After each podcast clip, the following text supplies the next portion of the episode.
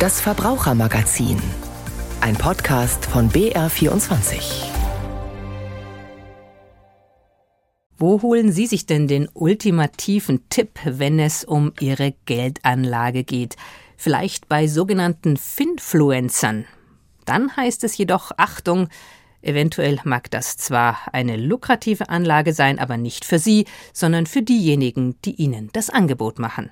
Man muss sich halt immer klar machen, dass Influencer in den sozialen Medien ja ein eigenes wirtschaftliches Interesse haben und tendenziell natürlich die Chancen eher in den Vordergrund stellen und die Risiken eher vernachlässigen. Das heißt, eine umfassende Information darf man da eigentlich gar nicht erwarten. Das sagt Ulf Linke vom Verbraucherschutz der BaFin, der Bundesanstalt für Finanzdienstleistungsaufsicht und damit herzlich willkommen zum Verbrauchermagazin. Am Mikrofon ist Anja Kieber. Die Finfluencer sind jedoch nur ein Thema bei uns. Wir informieren Sie in den Verbrauchernachrichten auch darüber, wie lange Sie in Bayern Ihre Grundsteuererklärung noch abgeben können und was passieren kann, wenn Sie es nicht tun. Zunächst aber zum täglichen Einkauf. Wir freuen uns ja alle, wenn wir etwas im Alltag für die Umwelt tun können, und da kommt es uns ja sehr entgegen, wenn wir gleich auf den Produkten mit kleinen Siegeln oder Kennzeichnungen darüber informiert werden, dass sie nachhaltig oder umweltfreundlich oder gar klimaneutral sind. Allerdings ist das so eine Sache mit der Information, und so gilt auch für die Slogans auf der Joghurt- oder Wurstpackung, es ist nicht alles so grün, wie es beschrieben wird, leider. Der Verbraucherzentrale Bundesverband VZBV hat deshalb eine Studie in Auftrag gegeben, die die Wirkung des Begriffs Nachhaltigkeit bei Lebensmitteln messen sollte. Und darüber habe ich mich mit der Ernährungsexpertin der Verbraucherzentrale Bayern, Daniela Krehl, unterhalten. Frau Krehl, ich bin ja absolut anfällig, wenn auf einem Produkt draufsteht klimaneutral, nachhaltig, dann denke ich mir, ich mache was Gutes für die Umwelt kaufe ich doch lieber dieses Produkt mhm. ein als ein anderes. Viele Leute denken da so wie ich. Es gibt eine Studie dazu vom VZBV, dem Bundesverband der Verbraucherzentralen. Was besagt denn die Studie? Sind die wirklich gut, diese Label, wenn draufsteht nachhaltig, klimaneutral, umweltfreundlich? Also alles, was mit klimaneutral oder CO2-neutral, vielleicht sogar so positiv beworben wird, hat immer ein Täuschungspotenzial, weil man muss einem einfach bewusst sein, dass kein Lebensmittel ohne Emissionen entstehen kann. Bei jeder Produktion entsteht CO2 und wenn die Firmen damit werben, bedeutet das meistens nur, dass sie Zertifikate dafür kaufen und nicht unbedingt im Unternehmen CO2 einsparen. Das heißt, ich kann mich da gar nicht so drauf verlassen. Es ist trotzdem positiv? Man sollte wirklich aufpassen, weil wir auch bei der Studie festgestellt haben, wenn man VerbraucherInnen zum Beispiel Vergleiche ziehen lässt zwischen einem veganen Schnitzel und einem Fleisch, Schweine- oder Rindfleisch, dann ist es ohne ein Label relativ klar für die VerbraucherInnen, dass das vegane Schnitzel weniger CO2-Emissionen hervorruft. Sobald aber auf dem Rinderschnitzel oder Steak ein klimaneutrales Label drauf ist, kehrt sich diese Aussage Aussage um und die VerbraucherInnen meinen, dass dieses Rinderschnitzel dann kliman besser oder ja positiver ist als das vegane Schnitzel. Aber was mache ich denn jetzt, wenn ich sage, ich möchte in der Tat klimaneutral einkaufen, ich möchte so klimaneutral wie möglich leben, so umweltfreundlich wie möglich leben.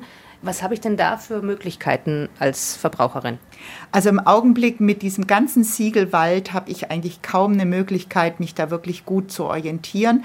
Jetzt gilt im Augenblick nur, dass man möglichst pflanzenbetont sich ernähren sollte, weil da einfach weniger CO2 entsteht und dass halt die Politik jetzt auch handeln muss, dass wir ein Klimalabel bekommen, das wirklich staatlich aufgebaut ist, dass wir hier sicher sein können, was steckt dahinter, welche Kriterien Kriterien und dass auch die Unternehmen Sanktionen zahlen müssen, wenn es einfach nicht der Wahrheit entspricht. Und das heißt, was ich jetzt tun kann, solange ist so viele pflanzlich wie möglich zu essen, Salat und Gemüse und Fleisch reduzieren. Es gilt auf jeden Fall, pflanzenbetont sich zu ernähren. Also je mehr Obst, Gemüse und Getreide in dem täglichen Speiseplan ist, desto mehr spare ich an CO2 ein, weil es halt einfach so ist, dass bei tierischen Produkten deutlich, also ich spreche jetzt von der siebenfachen Menge, produziert wird als jetzt gegenüber veganen oder vegetarischen Lebensmitteln. Und auf keinen Fall sich jetzt irgendwie über Label dann in die Irre führen lassen, weil da entsteht ganz schnell der sogenannte Halo Health Effekt, das heißt also der Heiligenschein, dass dann also hier irgendwelche tierischen Produkte ein Label erhalten oder auch vielleicht das Label sich nur auf die Verpackung bezieht und gar nicht auf den Inhalt. Vielen Dank. Ich sage auch danke. Vom täglichen Lebensmitteleinkauf und dem damit verbundenen Greenwashing hin zur Geldanlage. Da hat man sich nun mühsam etwas Geld angespart und möchte es möglichst lukrativ und sicher anlegen. Aber die Frage ist, wo? Antworten geben hier unter anderem sogenannte Finfluencer, also Finanzinfluencer. Was deren Informationen wert sind und wie sich diese Finfluencer finanzieren, das hat Leonie Tim für uns herausgefunden. Hey, willst auch du deine Finanzen endlich selbst machen, deine Finanzen gut organisiert kriegen, dein Geld easy selbst anlegen? Ist es überhaupt möglich, durch Investments so viel Vermögen aufzubauen, dass man schon mit 30 oder 40 den Job kündigen kann? Das eigene Geld für sich arbeiten lassen. Reich werden, ohne viel dafür tun zu müssen. Mit Anfang 40 in Rente gehen und vom eigenen Vermögen leben. Das sind einige der oft eher fragwürdigen Versprechen, die Finfluencer in sozialen Medien machen. Das Einzige, das Userinnen und User dafür tun müssen, ist ihre Ratschläge zu befolgen, sagen sie. Finfluencer, das sind Influencer, die auf TikTok, YouTube, Instagram und Co über Finanzen sprechen. In diesem Video zeigen wir dir mal alle Grundlagen, die du benötigst, um finanziell gut aufgestellt zu sein. Herzlich willkommen zum Money Talk zum Thema grünes Geld und nachhaltiges Investieren. Andere Finfluencer erklären die Finanzwelt, zum Beispiel was Aktien, Anleihen und Derivate sind. Der Besitzer einer Anleihe ist kein Mitinhaber eines Unternehmens, sondern ein Gläubiger. Finfluencer eine Nische oder doch ein Online-Trend? Aktuelle Zahlen zeigen, manche von ihnen haben über eine Million Followerinnen und Follower. Ihre Videos werden hunderttausende Male geklickt. Und eine Studie der Fachhochschule St. Pölten hat ergeben, für junge Menschen im deutschsprachigen Raum sind Finfluencer durchaus eine relevante Informationsquelle, wenn es um Finanzentscheidungen geht. Fast jeder zweite Befragte hat schon mal auf eine Empfehlung eines Finfluencers gehört und entsprechend investiert. Die Finanzblogger dienen also nicht nur als Informationsquelle, sondern können einen konkreten Einfluss auf Investmententscheidungen junger Menschen haben. Und das kann problematisch sein. Man muss sich halt immer klar machen, dass Influencer in den sozialen Medien ja ein eigenes wirtschaftliches Interesse haben und tendenziell natürlich die Chancen eher in den Vordergrund stellen und die Risiken eher vernachlässigen. Das heißt, eine umfassende Information darf man da eigentlich gar nicht erwarten. Warnt Ulf Linke vom Verbraucherschutz der BaFin. Die Bundesanstalt für Finanzdienstleistungsaufsicht kontrolliert Banken und Finanzdienstleister, private Versicherungsunternehmen sowie den Wertpapierhandel. Hier ist sie auch zuständig für den Verbraucherschutz. Für den Umgang mit Finfluencern und Finanzbloggern hat der Experte ein paar Tipps. Sie sollten sich nicht von hohen Zustimmungswerten oder vielen Followern blenden lassen. Sie sollten sich möglichst nicht unter Zeitdruck setzen lassen und im Gegenteil die finanziellen Motive des Tippgebers eher hinterfragen. Denn auch in den sozialen Medien gibt es nichts umsonst. Ein allgemeines Prinzip in den sozialen Medien lautet, wenn du nichts für einen Dienst bezahlst, bist du das Produkt. Heißt, je mehr Follower und Likes, desto mehr Geld erhalten Influencer zum Beispiel für die Werbung, die vor ihren YouTube-Videos geschaltet wird. Jeder Klick aufs Video kann mehr Geld für den Blogger bedeuten. Damit ist Werbung eine mögliche Einnahmequelle von Influencern. Doch es gibt noch mehr. Dazu gleich mehr. Finfluencer. Für wen sind sie überhaupt interessant? Im vergangenen Jahr, in dem die Inflation das Leben verteuert hat, haben einige von ihnen viele neue Followerinnen und Follower dazugewonnen. Das hat eine Analyse von Hype Auditor ergeben. Die KI-basierte Analyseplattform hat eine Top 10 unter den Finfluencern aufgelistet. Zu ihnen gehören zum Beispiel die Auftritte von Finanztipp. Ich bin Saidi von Finanztipp und gemeinsam mit unserer Expertenredaktion haben wir uns durch den ganzen Dschungel von Banken und all den anderen Anbietern schon durchgekämpft. Auf YouTube mit Podcasts und im eigenen Forum werden Themen rund um Finanzen erklärt. Von Eheverträgen über ETFs bis zur, so wörtlich, kostenfalle Indexmiete. Sie erklären die Begriffe und geben konkrete Tipps. Geld verdienen sie damit auf zwei Arten. Erstens mit einem eigenen Siegel. Empfohlene Anbieter können mit dem Finanztipp-Siegel auf ihrer Website werben, wofür Finanztipp eine Gebühr erhält. Zweitens mit sogenannten Affiliate-Links, ein Standard im Online-Geschäft. Sie funktionieren so. Wenn Nutzerinnen und Nutzer auf den Link unterhalb eines bestimmten Erklärbeitrags klicken und anschließend ein konkretes Investment tätigen, erhält Finanztipp für diese Vermittlung eine Vergütung. Die Messe Invest in Stuttgart. Die hohen Hallen sind vollgestellt mit Messeständen. Ich kaufe immer am 26. des Monats eine Bühne, auf der Anlagestrategien vorgestellt werden, ein Stand zum Thema Rohstoffe. Fast jede Bank, die man sich vorstellen kann, ist vertreten. Zwischen den um Aufmerksamkeit konkurrierenden Messeangeboten wuseln hunderte Menschen von Stand zu Stand, zum Beispiel in die Blogger-Ecke. Hier sitzt Lisa Osada. Als Finfluencerin verdient auch sie Geld mit Affiliate-Links. Ihr Kanal Aktiengramm der nicht auf YouTube stattfindet. Weil ich mich vor der Kamera nicht so getraut habe am Anfang. Also ich schreibe lieber oder mache Grafiken, erstelle Beiträge und ja auch so ein bisschen aus dieser Komfortzone, weil ich mich da einfach wohler fühle. Ja. Also schreibt sie einen Blog und postet auf Instagram zum Thema Finanzen. Lisa Osada ist Fachinformatikerin. Mit ihrem ersten Job erhielt sie gleich Aktien der Firma und so kam sie bereits mit Anfang 20 an die Börse. Das Thema Finanzen interessierte sie Sie folgte einigen Finfluencern und entschied sich nach einiger Zeit, eigene Angebote zu starten. Ich wollte vor allem zeigen, dass man nicht aus der Finanzbranche stammen muss, um darüber sprechen zu können. Sie wollte sich mit anderen austauschen und selbst viel Neues lernen. Deswegen hat sie ihren eigenen Blog gestartet, sagt sie. Inzwischen generiert ihr anfängliches Hobby auch Einkommen, eben durch die Affiliate-Links, die sie unter ihren Beiträgen auf Instagram und in ihrem Blog setzt. Doch es gibt noch weitere Finanzmodelle von Finfluencern. Claudia Müller. Auch sie sitzt an diesem Tag in der Bloggerecke der Finanzmesse. Die ehemalige Bundesbankerin hat sich selbstständig gemacht, um anderen Frauen Finanzwissen zu vermitteln. Auch sie ist aktiv in den sozialen Medien. Ihr eigentliches Geschäftsmodell ist aber ein anderes. Sie geht in Unternehmen und schult dort Mitarbeiterinnen. Das Female Finance Forum habe ich gegründet vor ungefähr fünf Jahren. Ist ein Unternehmen, das Frauen nachhaltige Geldanlage beibringt. Wir verkaufen keinerlei Finanzprodukte, sondern sie zahlen halt für den Workshop. Aber hauptsächlich richten wir uns tatsächlich an Arbeitgeber, die das für ihre Angestellten anbieten.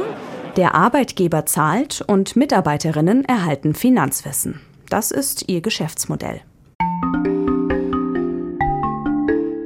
Darin sind sich alle einig. Zuerst prüfen, wem man glaubt, bzw. wessen Tipps man folgt.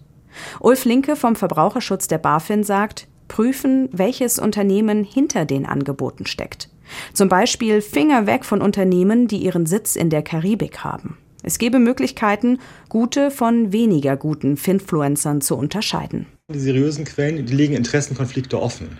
Die sagen dann zum Beispiel auch, ob sie selber investiert sind und erklären so ein bisschen den Hintergrund, zum Beispiel zu einer Gesellschaft, Bilanzen etc., analysieren Kennzahlen und ähnliches. Am Ende sei für alle Finanzentscheidungen wichtig, sich Zeit nehmen, mehrere Angebote prüfen und das nötige Wissen erlernen, um souverän eigene Entscheidungen treffen zu können. Sich Zeit nehmen für die eigene Geldanlage, ein Beitrag von Leonie Tim war das. Zeit braucht man auch für das erste Thema, das mein Kollege Carsten Böhne mit den Verbrauchernachrichten mitgebracht hat. Da geht es um die Grundsteuererklärung und die dauert ja auch so ein bisschen, bis die dann fertiggestellt ist noch gut zwei Wochen und dann endet sie endgültig, die Frist zur Abgabe der Grundsteuererklärung. Ganz konkret der 2. Mai, das ist dann der Tag der Tagekassen. Wie viele Immobilienbesitzer müssen Sie denn noch abgeben? Also nach aktuellem Stand wurden in Bayern bisher 5,3 Millionen Grundsteuererklärungen abgegeben. Das sind gut 80 Prozent aller Erklärungen. Etwa 1,2 Millionen stehen noch aus. Bayern hatte ja als einziges Bundesland die Frist zur Abgabe verlängert um drei Monate. Dass sich das gelohnt hat, zeigt sich an einer Zahl. Allein seit Februar wurden rund 800.000 Erklärungen abgegeben. Viele haben also bis zum Schluss gewartet und sicherlich kommen auch in den kommenden zwei Wochen noch einige dazu. Jetzt kenne ich das ja selber mit den Fristen. Also zuerst verdrängt man es ja so ein bisschen, dann putzt man die Wohnung, dann fährt man in Urlaub, dann ist man krank und schwupp, der Termin ist vorbei. Was passiert denn jetzt, wenn man nicht rechtzeitig abgibt? Also Panik muss man auf jeden Fall nicht bekommen. Christoph Habermer vom Bayerischen Landesamt für Steuern sagt, dass man ab Mitte Juni beginnt, die Leute anzuschreiben, die ihre Erklärung noch nicht abgegeben haben. Dabei wird dann auf die Möglichkeit hingewiesen, dass das Grundstück geschätzt wird.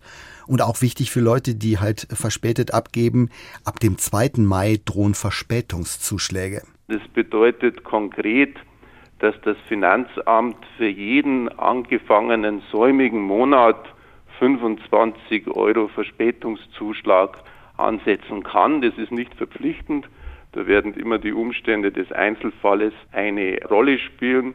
Konkret bedeutet es, wenn Sie Ende des Jahres abgeben, kann das Finanzamt einen Verspätungszuschlag von 200 Euro ansetzen. Auch das ist vielleicht ein Grund für diejenigen, die es noch nicht getan haben, die Frist bis Ende des Monates zu nutzen, um die Grundsteuererklärung abzugeben. Christoph Habermer vom Bayerischen Landesamt für Steuern.